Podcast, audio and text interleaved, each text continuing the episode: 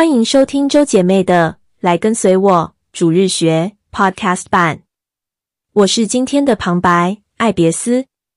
此次课程范围是配合耶稣基督后期圣徒教会所发行的《来跟随我》，十一月十六日至十一月二十二日。对应章节：摩罗乃书第一到第六章。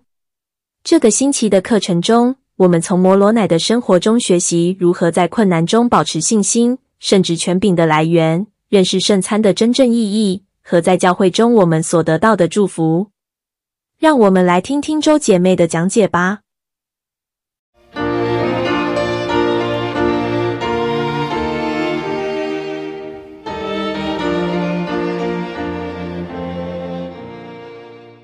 Hello，大家好，我是 Coco 周姐妹，欢迎来到这个星期的主日学。我们上个星期已经结束了以铁书的内容了，今天我们就进入其实摩门经里面最后的一部书，那个名字就叫摩罗乃书。我们今天呢就会提到摩罗乃书第一章到第六章。其实呢这几章的经文呢非常的短，我算过，其实呢啊六章的经文加起来呢总共才有二十五节的经文。虽然呢这些经文呢非常的短。但是呢，对我们在后期时代啊的教会的运作来说呢，是非常的重要的。其实我们整本摩罗乃书呢，对我来说呢，是一个很大的一个 bonus，一个很大的一个额外的一个祝福。为什么我这样说呢？因为呢，其实本来摩罗乃呢，他可能在他人生的计划里面呢，他没有这个计划去写这本书的。为什么我这样说呢？因为我们看到在啊以铁书的第十二章第三十八节的时候呢，那时候那个摩罗乃在啊揭露那个亚列人的记录的时候呢，他在揭露到那时候他已经呢跟那时候就是我们告别了。那时候他说：“哎，我摩罗乃现在要向外邦人告别啊，向我心爱的弟兄们告别。”因为呢，他在那一刻呢，他是没有啊，觉得呢，他会继续活下去很久的了，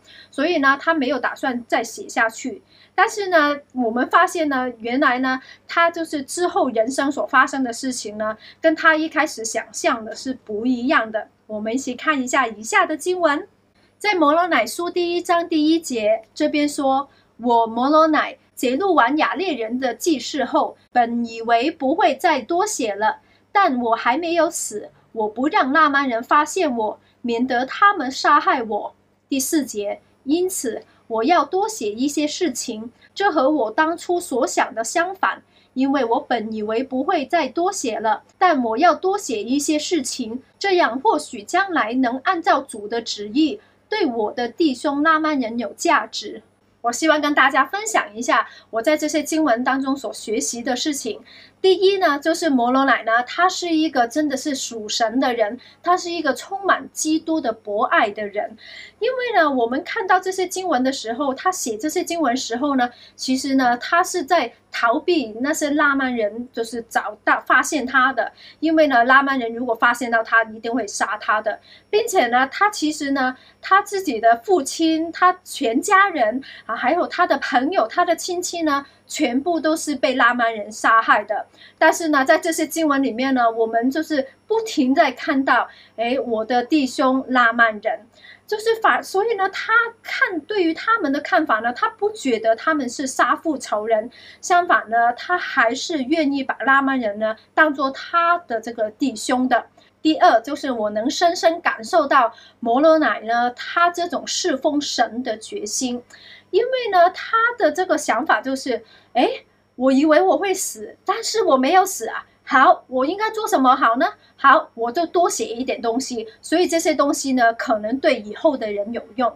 所以呢，我们可以看到呢，他这种决心，就是他不管他在什么情况下、什么心情下，但是呢，只要他可以为神国做的事情，只要他还是有一点点力量，他呢都会愿意去做的。第三件我在这些经文所学习的事情，我也觉得非常的重要的，就是呢，我们呢千万不要有一个误解，就是呢，如果我们跟神很接近，就代表呢，神会让我们知道我们人生下一步会发生什么事情，或是在不同的阶段会发生什么事情。因为我们看到在这边呢，摩罗乃他是一位先知。所以先知呢，我们觉得他什么都先知道的，但我们呢，虽然知道他在这个透过神圣的力量呢，透过圣灵呢所预言的事情呢，也在啊记录下来，然后呢，这些预言呢也真的发生了。关于摩门经的问世啊，关于后期时代所发生的事情，我们也知道他其他的预言也将会发生，但是呢，他这位先知呢，也不是很。百分百清楚他人生在哪一些阶段会发生什么事情的，因为呢，我们知道，其实在，啊之前的两本书，在摩门书里面呢，第八章开始呢，已经呢，那那时候他的摩罗乃的父亲摩门呢，已经啊死去了，所以呢，摩罗乃在啊摩门书第八章已经开始这个写这个神圣的记录了。但是呢，我们就在摩门书第八章第三节那边呢，可以看到他那时候就剩下他自己一个了。然后摩罗乃呢，在第三节那边说了，就是哎，那些拉曼人是否要杀我，我不知道。然后在第五节那边呢，他也说，哎，我没有地方可以去，所有人都死了。然后他也说，我不知道主还需要让我活多久的。所以呢，我们知道，其实摩罗乃呢，他在这边，他也是有一些人生的事情呢，他自己人生发生什么事情，他不是很清楚。当然呢，在这个情况下呢，我们知道呢，啊、他说，诶，这个我现在还活着，这个是跟我当初所想的刚刚是相反的。所以，但是这个相反呢，对我们来说是好，对他来说是好，因为呢，就代表他还没有死，然后呢，他还可以多写一些神圣记录给我们。但是呢，在在我们人生当中呢，往往呢，我们看到了有时候会在人生不同的阶段，看到有一些啊、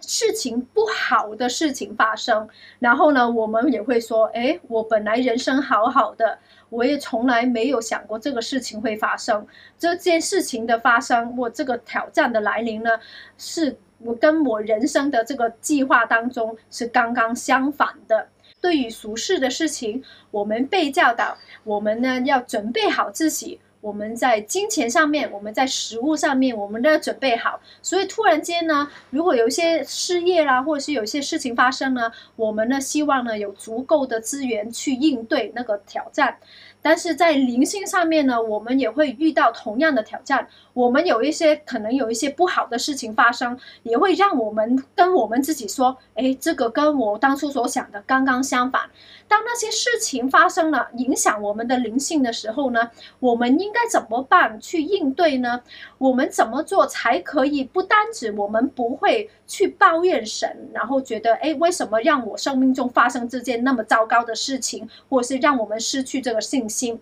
反而呢，我们怎么做才可以让我们可以有这个信心去依靠神，然后透过神还有基督的力量，帮助我们去度过这些灵性上面的难关呢？在这方面呢，我希望跟大家分享，就是有一位姐妹，她在人生一个很重要、一个很痛苦的经历，然后当中她所分享的一些事情，我们一起看一下。我们看到这个很幸福美满的家庭，这个家庭呢住在犹他州，丈夫的名字叫布伦特，太太的名字呢叫珍妮，他们呢有七位非常可爱漂亮的孩子。大家可以从布伦特的衣着那边看得出来，其实呢他是美国的陆军的成员。布伦特曾经有几次呢派往这些美国以外一些危险的地方执行一些任务。其实有一段很长的时间呢，布伦特是没有被委派去任何的任务，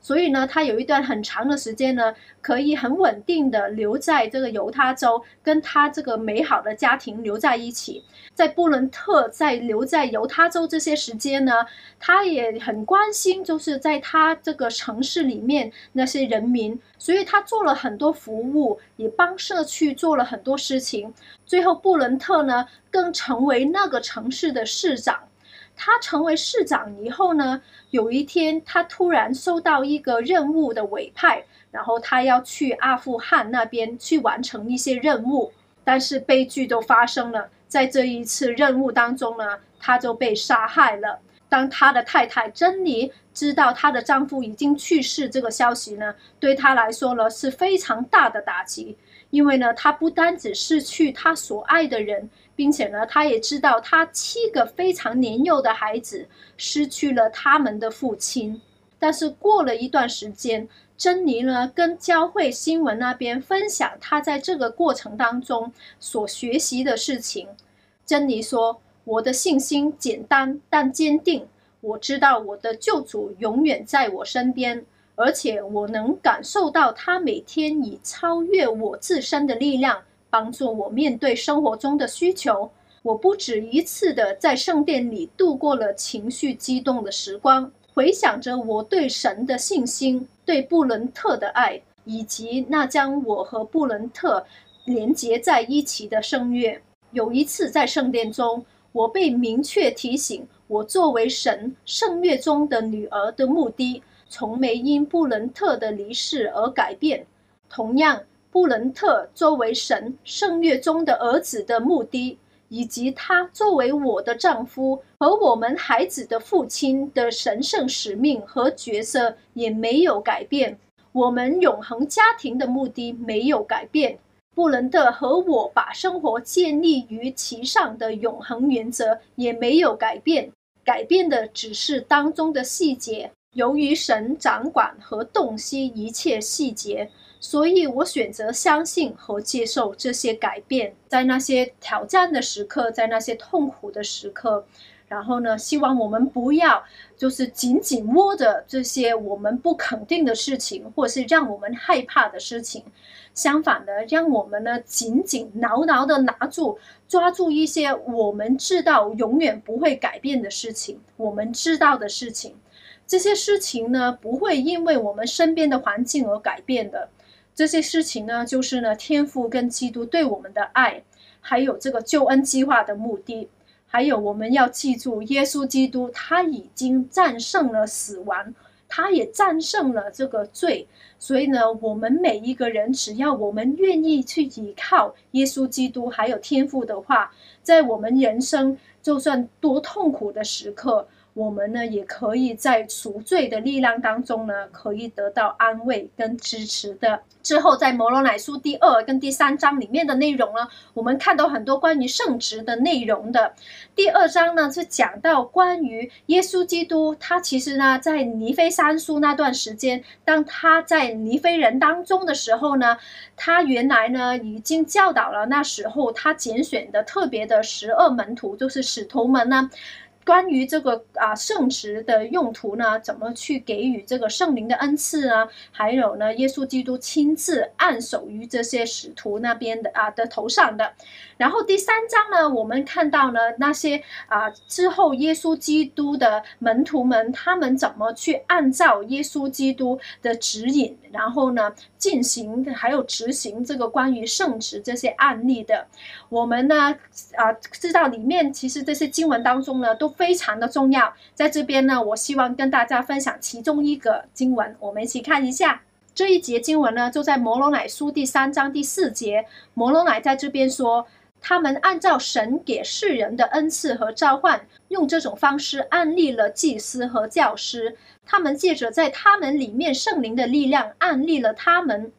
神圣圣职，它的力量呢，是比世界上任何的权力、任何的力量都重要。它的影响呢，是永恒的，并且呢，它是神圣的，它是伟大的，它是美好的。因此，我们呢要尽力去了解到这个神圣圣职的来源究竟在哪里，还有我们如何运用它。不管圣职弟兄是在哪里的，我们会发现呢，原来呢，我们都可以把这个力量啊，最后呢就追回去啊，跟回去，就是从耶稣基督那边，就是透过案例的方心啊方式，一个一个这样传到我们现在所有的弟兄圣职的弟兄那边的。在我传教的时候呢，有时候我会用啊、一个 toaster，然后去啊、比喻关于这个圣职的力量。这个呃 toaster 国语是不是叫烤面包机啊？然后这个呃烤面包机呢，它呢，其实很多人呢就知道，哎，我们把面包放进去，然后按一下，然后面包出来了，就是我们喜欢的吐司。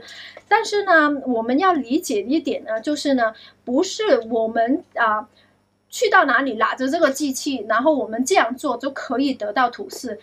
为什么呢？我这样说呢，是因为呢很重要呢，就是这个吐司机呢一定要插上这个电源，有这个电源，这个吐司机呢才可以运作。所以呢，这个呢也是跟这个神圣圣职有关系的。我们不是随便找一个人，然后呢去根据经文所说的指引说哦怎么去洗礼，然后呢那个人跟着做，然后呢就代表可以呢给予我们一个呃有用有效的洗礼。一定很重要的就是呢，那个人的这个仪式呢，一定要跟有神的力量与他同在。然后，但是呢，啊，有一些情况就会出现，就是呢，有一个这个烤面包机呢，已经就是这个电源呢已经找好了，已经插上去了，但是发现呢，这个烤面包机呢，怎么按都没有用。然后，如果那个时候呢，已经是跟电源没关系了，电源是有的，是在的，但是这个烤面包机呢，就没办法去做到它应该做的事情。在这方面呢，我希望跟大家分享一下，我们现在活着的先知纳尔逊会长，他其实在几年才几年前，在一次的教会成员大会，在圣职大会上面呢，他的教导，我们一起看一下。纳尔逊会长那时候说：“弟兄们，同样的。”我担心有太多的弟兄，尽管已被授予圣职权柄，但本身却缺乏圣职能力，因为能力已被罪阻断，像是懒惰、不诚实、骄傲、败德或沉迷于俗世事物。我担心有太多的圣职持有人，很少或甚至根本不去培养能力来运用天上的力量。那些在思想、感觉、行为上不洁的人。或贬低自己的妻子或儿女的人，我担心他们会因此阻断了圣职能力。弟兄们，我担心我们当中有些人有朝一日会醒悟过来，领悟圣职能力的真正意义，而深感懊悔。后悔自己花太多时间在寻求控制他人或在施工上谋权，而没有学会如何充分的运用神的能力，就是透过圣职的权柄、圣职的力量。我们每一个人呢，都可以得到祝祝福，可以透过洗礼，正式呢去走上我们成为门徒的这条道路。也是因为圣旨，我们可以得到圣灵的恩赐，让我们呢每一个人都可以有圣灵常常的陪伴。也是因为圣职呢，我们每一个人在星期天可以呢享用这个领受这个圣餐，这个美伟大的祝福。我们当中生病的人，或是遇到苦难的人，可以从圣职当中呢啊，透过圣职可以从神那边得到力量、跟支持、跟祝福。也是透过圣职呢，我们呢可以去执行圣殿里面的教义。得到这个啊啊圣职的这个权柄呢，不需要一个人的学历，不需要一个人工作的经验。神所要求的就是那一个弟兄需要有信心，还有呢，他有这个意愿去侍奉神。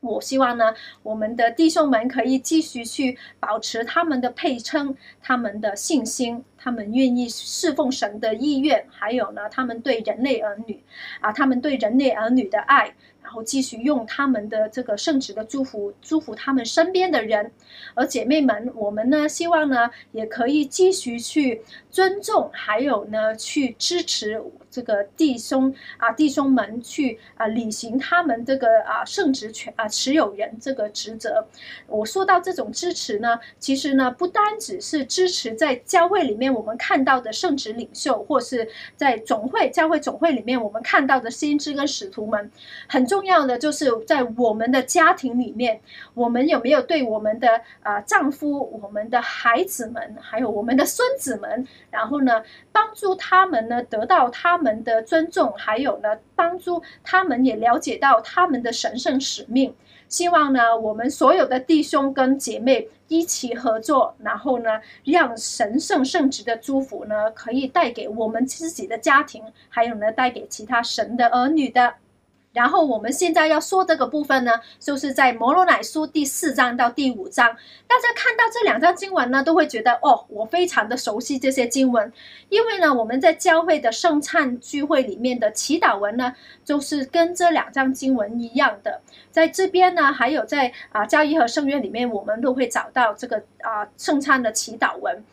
我们知道呢，其实，在第四章呢，就是这个面包，这个祝福面包的祈祷文；第五章呢，就是祝福这些水的祈祷文。我们知道，其实面包呢，是代表我们的救主耶稣基督在啊被钉十字架，在十字架上牺牲他的生命。帮助我们每一个人克服这个克服这个身体的死亡所做的牺牲的，我们也知道那些水呢，是代表着我们的救主耶稣基督在科西马尼园为我们的罪所流的血。虽然我们每一个人都知道这个圣餐的意义是非常的神圣还有重要。但是往往呢，因为我们常常听到这些祈祷文，反而呢，就让我们呢，有时候呢，就忘记了这整个这个圣餐聚会背后的一个特别神圣的意义。也是因为这个原因呢，有时候我们就算过了圣餐聚会，然后呢，如果我们想一下，在这个圣领受圣餐这一段时候，其实呢，我们心里面究竟在想什么呢？或是我们领受了每一个星期领受了圣餐以后，那个圣餐有没有帮助我们每一个人更接近神，还有耶稣基督呢？所以呢，为了帮助我们每一个人呢，就是记得我们其实这个圣餐的这个神圣意义呢，我今天呢，希望多花一点时间去再讲一下，去提啊提醒我们一下这个圣餐这个背后的这个啊神圣意义，还有圣餐的历史。然后呢，我们可以从经文当中呢，在历史不同的时刻呢，其实呢，也可以更了解到，其实这个面包和水的重要性，还有这个所有的整个历史的事件当中呢，都是希望帮助我们可以回到，或是去到，或是回到同一点。这一点呢，就是耶稣基督他的赎罪那个时刻。首先，我们看摩西书第五章，这是经文让我们知道亚当跟夏娃离开伊甸园以后，他们所被命令的事情。第五节，他给他们诫命，要他们崇拜主他们的神，并将他们羊群中头生的献出来，作为对主的献祭。亚当对主的诫命都是服从的。第六节，许多天后，主的一位天使向亚当显现，说：“你为什么向我献祭？”亚当对他说：“我不知道，我只知道主命令我。”第七节，然后天使说：“这件事就好像父的独生子的牺牲，他充满恩典与真理。”一开始，虽然呢，亚当呢，他接受命令，他要献祭一个一只羊，但是呢，他不是很清楚为什么他需要这样做。直到一位天使问，天使来到问他，但是他就说：“嘿，其实我不是很清楚为什么这样做。”但是天使已经教导了他。因为呢，那只啊，那只羊呢，其实是代表神的儿子耶稣基督的，所以呢，他这个神的儿子呢是充满慈悲，并且呢，他会被牺牲的。所以呢，其实亚当夏娃呢之后呢，继续呢都会就是进行这种献祭。然后我们现在呢就讲到摩西的时候呢，我摩西呢，我们知道呢，他是被神拣选的先知，那时候他们在埃及。那时候以色列的人民呢，在埃及地呢已经有四百三，大概四百三十年的历史。但是呢，他们那时候很痛苦，因为呢，他们在埃及呢是啊被做这个奴隶。但是呢，我们透过这出埃及记里面的经文，或是呢很多的啊卡通或是电影呢，我们都知道啊，其实呢那时候摩西呢就跟那个法老王法老王说：“哎，你要让这个族的人民离开。”但是法老王呢，都会很多次都不愿意。然后呢，神呢就降临了很多这种啊灾祸，去到那时候的埃及地，并且呢，最后这个灾祸呢，就是毁灭天使呢会经过整个地方，所有的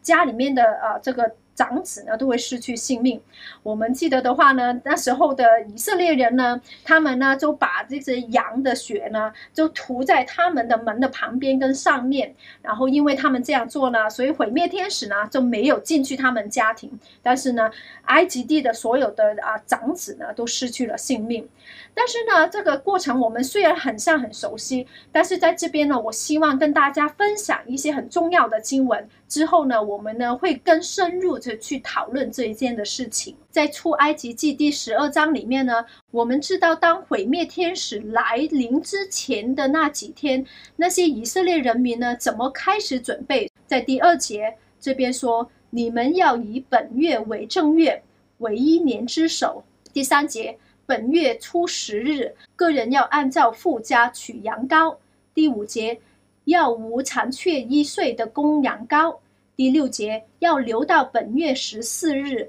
在黄昏的时候，以色列全会众把羊羔宰了。第七节，各家要取点血，涂在吃羊羔的房屋左右的门框上和门楣上。其实呢，这些经文是非常的重要，因为呢，有着非常重要的象征的意义。首先，我们看到那个毁灭天使来到呢，其实不单指本来呢，不单只是那个埃及人会受影响，其实呢，那时候神的月民呢，以色列人也会受影响。所以本来什么人，不管你是不是神的月民，但是呢，毁灭天使呢，都是会取走你们家的这个长子的性命。这个呢，其实也代表着，其实这个这个属世跟属灵的死亡。所以呢，不管我们是什么人，我们每一个人呢，本来这个这个身体上面的死亡，还有灵性上面的死亡呢，对每一个人呢都是有这个影响的。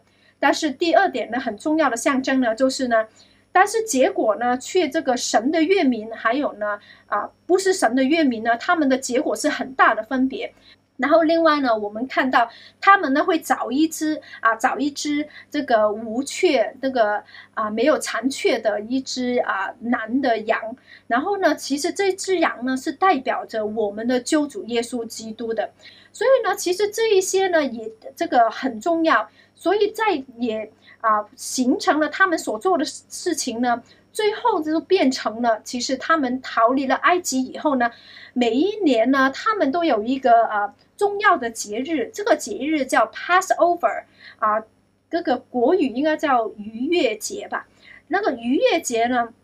它不只是一个一天的事情，它是这个大概有一些地方是七天或是八天的事情。它这个每一天呢，做一都会做一些事情呢，然后呢，啊，这一连串的这个仪式呢，都帮助那时候的以色列人去记得，那就是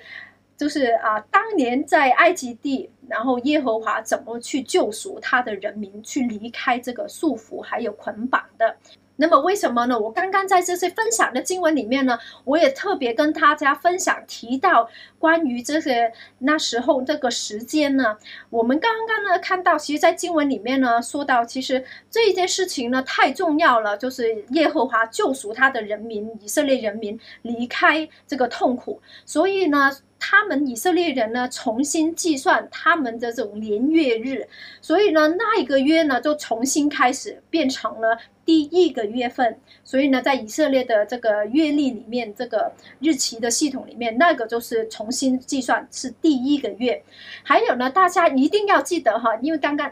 等一下呢，我会提到，所以呢，是第一个月的第十天，所以呢，就是他们去选一只。这个完整无缺的羊，然后把那只羊呢带到他们的家，OK，所以那只羊呢会在他们家呢留四天的时间，所以呢就是一月十四日的傍晚呢，他们呢就把这个跟他们相处一起四天的羊呢，其实呢就会把它杀了。然后呢，就会吃它那个啊身体，那个羊的身体啊，然后还有用它的血放在那个门啊门旁边，还有上面。然后呢，其实这一段时四天的时间呢，这一些以色列的家庭呢，是用来呢去确保那只羊呢真的是完整。然后是健康的，然后是无缺的，没有缺点的。然后另外呢，其实在这四天的时间呢，这个家庭呢，其实也更认识那只羊，也跟那只羊呢更有感情。所以呢，其实当天晚上呢，那些以色列人呢，去要去宰一个跟他们相处有感情的羊，然后一只完全没有缺缺点的羊，但是呢，却为了要。因为他们需要活命，但是呢，所以要牺牲这一只羊，所以呢，他在吃这个羊的肉的过程当中呢，其实是充满着感恩的，然后充满着谦卑的身心情的，也是充满着一个忧伤的心情的，一个很庄严的一个心情的。现在我们就进入这个新约时代，就是耶稣基督来到他的人民当中的时候，我们知道从这个啊头几本这新约的福音里面呢，我们都找到其实呢，耶稣基督是在最后的晚餐的时候呢，开始教导，或是第一次去教导关于用面包代表他身体，还有用那时候的酒代表他流的血的。但是呢，我们通常呢，只是说这个是最后的晚餐。但是我希望呢，大家呢，如果呢看到这个这些记录呢，其实我们发现呢，那个不只是一个普通的晚餐，因为原来呢那一天的晚餐呢，就是那时候这个十四号的这个逾越节，这个 Passover 的这个第四天，这个 Passover 的一个啊。他们要把羊宰了，然后要吃那只羊的时候，但是我们看到呢，在那个啊、呃、晚餐里面呢，在经文里面已经没有提到那只羊了。为什么呢？因为呢，其实呢，耶稣基督呢，他自己就是那一只羊，那只被宰的羊，被牺牲的羊。然后呢，就在他的那个时候呢，他的就是啊，借啊，就是教导了关于这个面包和这个酒的。另外呢，我们再看这些啊，大家在这几本这四本福音呢，会看到他进入耶路撒冷的时候呢，其实大家计算一下呢，其实呢，就是在十号进入耶路撒冷的，所以呢，就是在当天，他那那时候的犹太人呢，他们就在他们就在找。那些他们那个那只羊，然后准备这个 Passover 逾越节，然后呢，就在那一天呢，原来呢，救主呢自己呢也是象征着那只羊进去耶路撒冷，进去他父的城里面，并且呢，我们刚刚提到那只羊呢要在这个富家啊。就是带四天的时间，然后让人民跟他有感情，然后呢，也让那个啊人民呢可以去观察那只羊是不是真的是啊没有残缺的，是完美是圣洁的羊。我们在经文呢也看到，当耶稣基督去了耶路撒冷以后呢，他去了神的父的家，去了神的殿里面，他在里面呢赶走了那些就是啊。爱财贪钱的，然后在圣殿里面做买卖的人，然后在圣殿里面呢，他也做了一些我们很熟悉的一些教导，非常多的教导，并且呢，也在圣殿里面呢，他被这些法啊法利赛人去追问、去查问，然后呢，然后耶稣基督呢，也在他的回答当中呢，去表明他自己身份，去证明了他的纯洁。所以呢，这四天呢，耶稣基督呢也履行了这个我们知道，就是那个逾越节当中那只羊所需要做的事情。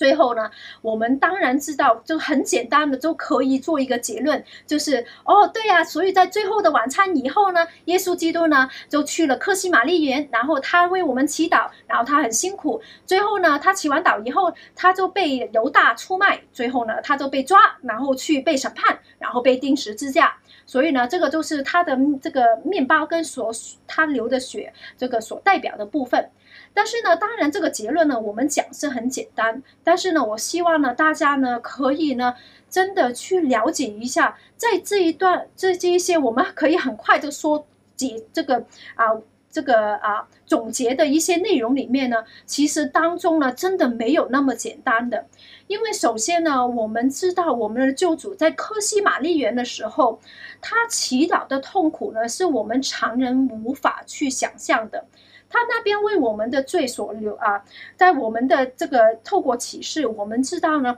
他在那边呢，他的痛苦是他的毛孔呢，就是每一个毛孔呢都流着血的。然后呢，其实我们有时候可能会想，哎，有时候我跌倒，我也整个膝盖都流血啊，我可能能够理解，至少耶稣基督的膝盖那部分的痛苦。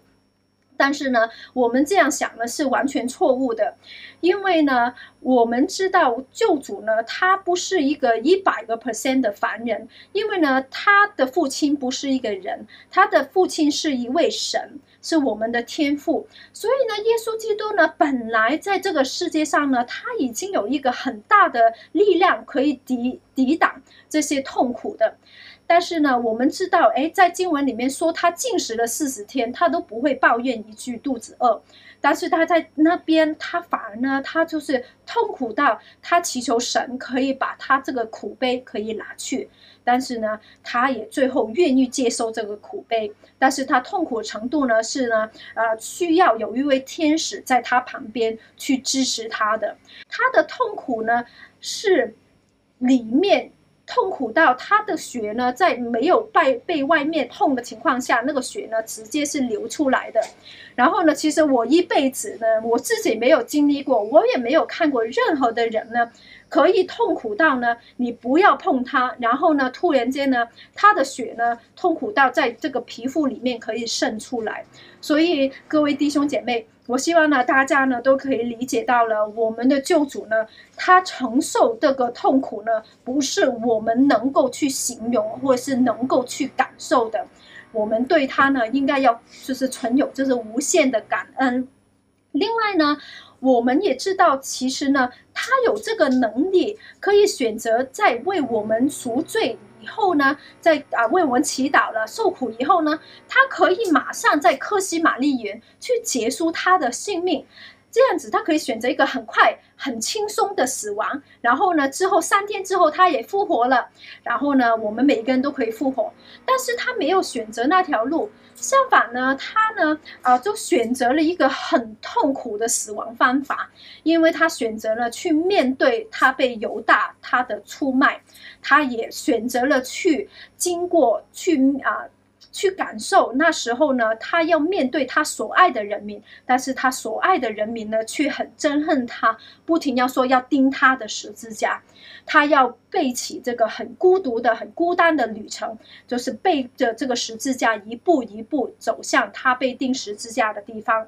那么为什么他需要去经过那么的啊孤独、被出卖，还有呢就是孤单，还有呢痛心，还有那么痛苦这种的死亡的方法呢？他所做的这一切呢，因为呢他是希望可以呢完成他之前所有的先知预言，他是哪一种的救主。我们一起看一下以下的经文，在阿尔玛书第七章第十一节。这边先知说，他逼到各处去，受尽各种痛苦、折磨、试探，以应验他要承担人民痛苦、疾病的预言。第十二节，他要承受死亡，使他能打开束缚他人民的死亡枷锁；他也要承担他们的软弱，使他的心肠能因肉身而充满慈悲。这样，他才能应肉身了解如何依照他人民的软弱来救助他们。耶稣基督，他是我们的长兄；耶稣基督，他是神的儿子。但是更重要的是，耶稣基督，他是我们的救主，他是我们的救命恩人。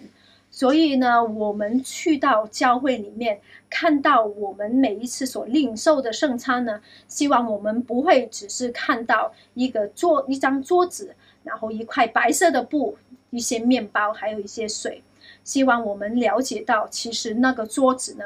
就是代表很多年前耶稣基督这一只神的羔羊被放上去这个祭坛上面，他所做的牺牲。然后这那一块白色的布呢，是代表这个神圣，是代表呢纯洁无瑕，是代表呢就是当年盖着耶稣基督的这个死亡的身体，还有呢也代表了这个死亡跟这个永生之间的帷幕。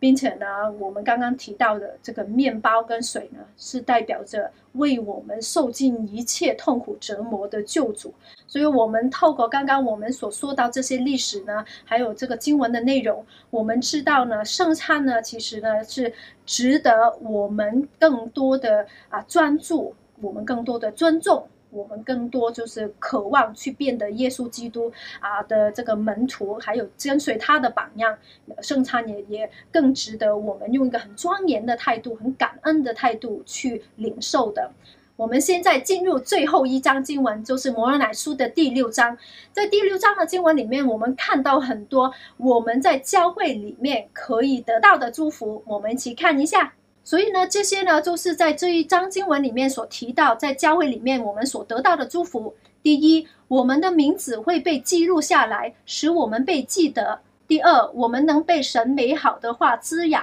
第三，使我们保守在正道上；第四，使我们不断警醒祷告；第五，让我们专注并依赖基督的功劳；第六，提供机会常常聚在一起，进食祷告。并彼此谈论有关灵魂福祉的事。第七，领受圣餐以纪念主耶稣。但是呢，为了在教会里面能够提供这一种祝福呢，其实呢，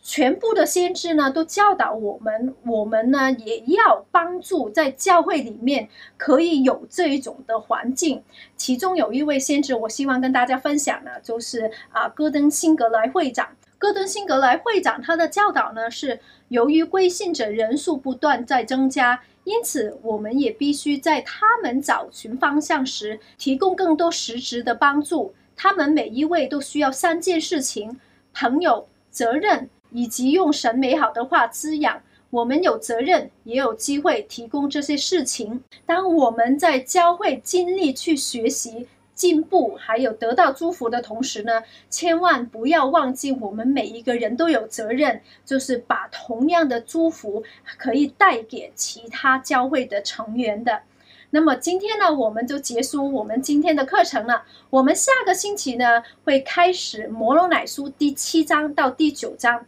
在那边呢，摩罗乃呢，他会借用他父亲摩门的话呢，去教导我们的。期待下个星期跟大家继续研读经文，下个星期见哦，拜拜！感谢周姐妹本周的讲解与分享。本期参考资料有